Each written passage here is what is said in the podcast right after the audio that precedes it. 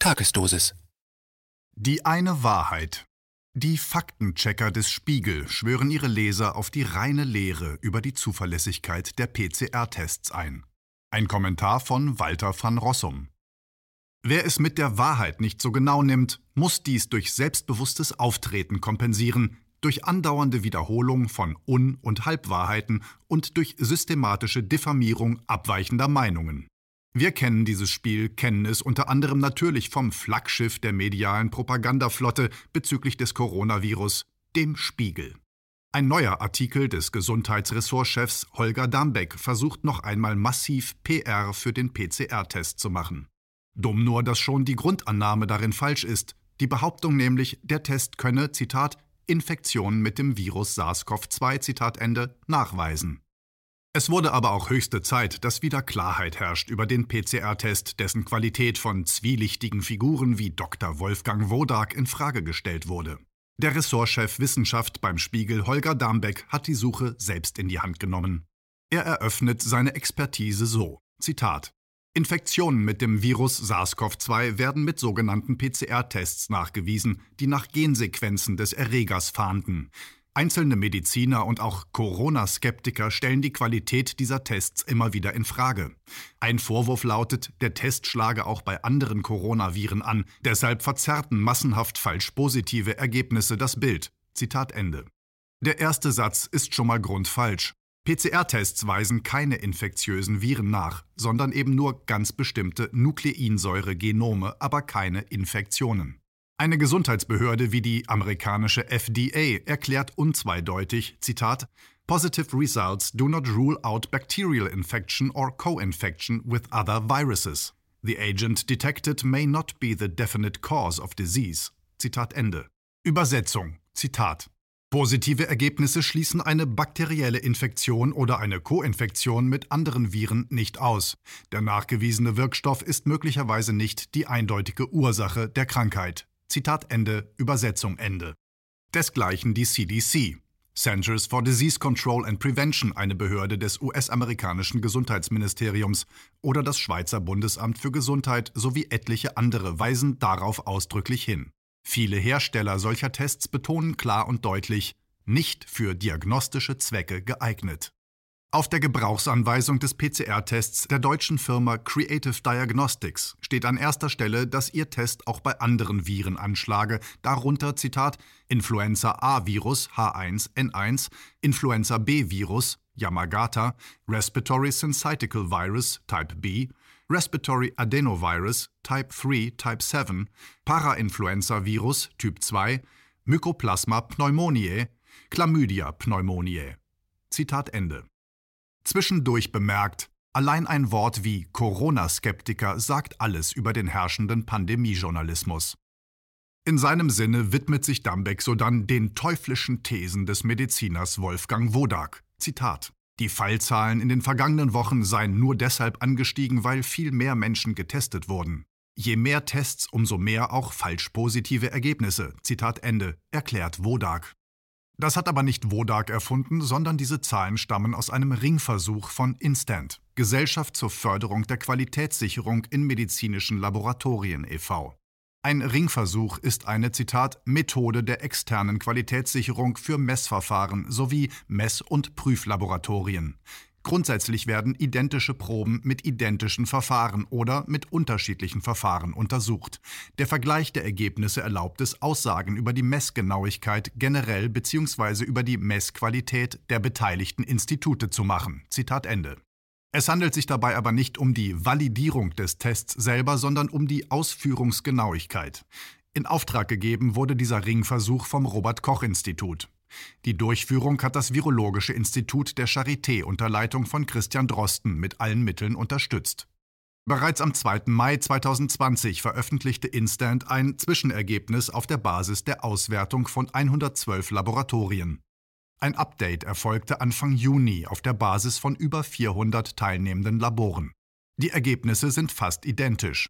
Die ermittelten Werte besagen, dass die Tests zwischen 1,4 und 2,2 Prozent falsch positive Ergebnisse anzeigten. Von 100 Getesteten werden fast zwei als Zitat infiziert Zitat Ende identifiziert, obwohl sie es nicht sind. Übrigens wurden in diesem Ringversuch auch nicht alle Positiven richtig erkannt. Nicht nur, weil Wodak sich auf diese Zahlen bezieht, müssen sie falsch sein, sondern weil Holger Dambeck jetzt selbst zu rechnen beginnt. Zitat Laut der wöchentlichen Teststatistik des RKI waren in der 28. Kalenderwoche, also vom 6. bis 12. Juli, nur 2992 von insgesamt 510.551 Tests positiv. Das entspricht 0,59 Prozent. Damit steht fest, dass die falsch-positiven Rate in Deutschland keinesfalls oberhalb von 0,59 Prozent liegen kann. Denn selbst wenn es in der 28. Kalenderwoche unter den 510.551 Getesteten keinen einzigen Infizierten gegeben haben sollte, sind ja nur 2.992 Tests positiv ausgefallen. Das sind 0,59 Prozent. Zitat Ende. Damit sind Wodak und Instant klar widerlegt bestätigt auch Peter Bauer, Professor für Genomik an der Universität Tübingen. Zitat Wenige Labors, die nicht optimal arbeiten, würden das statistische Ergebnis der etwa 400 teilnehmenden Labors als Ausreißer stark beeinflussen. Zitat Ende. Woher weiß Bauer das? Genau die Ergebnisse solcher Labore oder da, wo man offensichtliche Zuordnungsfehler nachweisen konnte, wurden laut Protokoll von Instant bei der Gesamtrechnung nicht berücksichtigt. Bei dem Versuch ging es schließlich auch um die Zertifizierung der teilnehmenden Labore. In Wahrheit haben einige der Testkits auf jeweils eine von insgesamt sieben zu analysierenden Proben nicht hundertprozentig reagiert.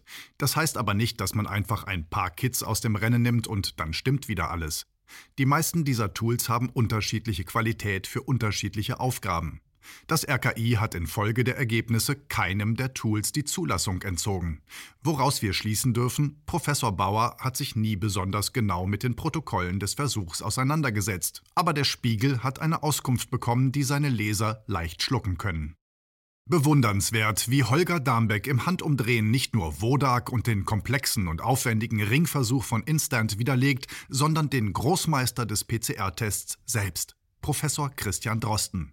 Der hatte nämlich schon früh eingeräumt, dass sein Test nichts für die Fläche ist, sondern nur bei Verdachtsfällen einigermaßen zuverlässige Hinweise bringt.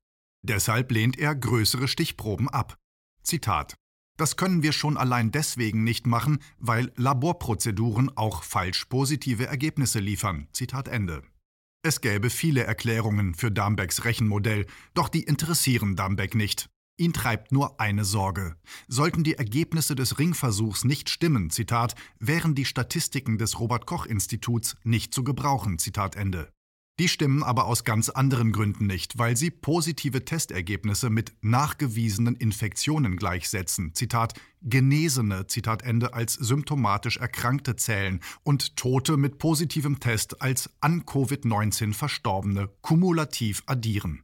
Andererseits zelebriert der Spiegel gerne die angeblich neuen, Zitat, Infektionszahlen, Zitat Ende, vergisst dabei aber regelmäßig, diese Zahlen zur immensen Ausweitung der Testerei in Beziehung zu setzen. So gesehen werden Dumbecks Darlegungen unversehens zum Gegenbeweis.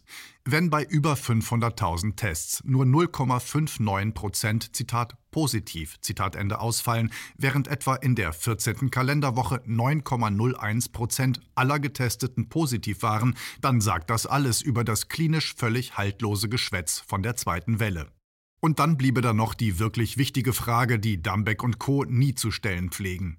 Wie viele von den positiv Getesteten sind wirklich deutlich symptomatisch krank und wären also infektiös? Das wäre der Goldstandard für den PCR-Test. Das Skandalöse an solchen Texten wie dem vom Spiegel-Ressortchef liegt ganz woanders. Mal abgesehen von dem unverzeihlichen Blödsinn, dass ein PCR-Test Infektionen diagnostiziere. Wie ist es möglich, dass ein Test oder ein Testmodell, von dem gewissermaßen das globale Schicksal abhängig gemacht wird, vor seiner Zulassung nie validiert wurde und im Laufe der vergangenen Monate jeder Versuch dazu unterblieben ist? Wie aussagekräftig ist das molekularbiologisch getunte Bohren nach ein paar Nukleinsäuresequenzen? Das Ergebnis des Ringversuchs von Instant bestätigt verdammt gute Laborarbeit. Aber sollte Dambeck tatsächlich entgangen sein, dass es etliche Studien gibt, die verheerende Ungenauigkeiten des Tests nachweisen? Davon kann man sogar im Deutschen Ärzteblatt lesen oder im British Medical Journal. In einer als Preprint online veröffentlichten Studie des British Medical Journal gehen die Autoren über das Spiel mit geschätzten Zahlen hinaus. Bei einer systematischen Überprüfung von über 12.000 ursprünglich negativ getesteten entdeckten sie eine dramatische Fehlerquote. Zitat Conclusions There is a substantial and largely unexplained heterogeneity in the proportion of false negative RT PCR results. The collected evidence has several limitations, including risk of bias issues, high heterogeneity, and concerns about its applicability. Nonetheless, our findings reinforce the need for repeated testing in patients with suspicion of SARS CoV 2 infection, given that up to 54% of COVID 19 patients may have an initial false negative RT PCR. Certainty of evidence very low. Zitat Ende. Hier die Übersetzung. Zitat.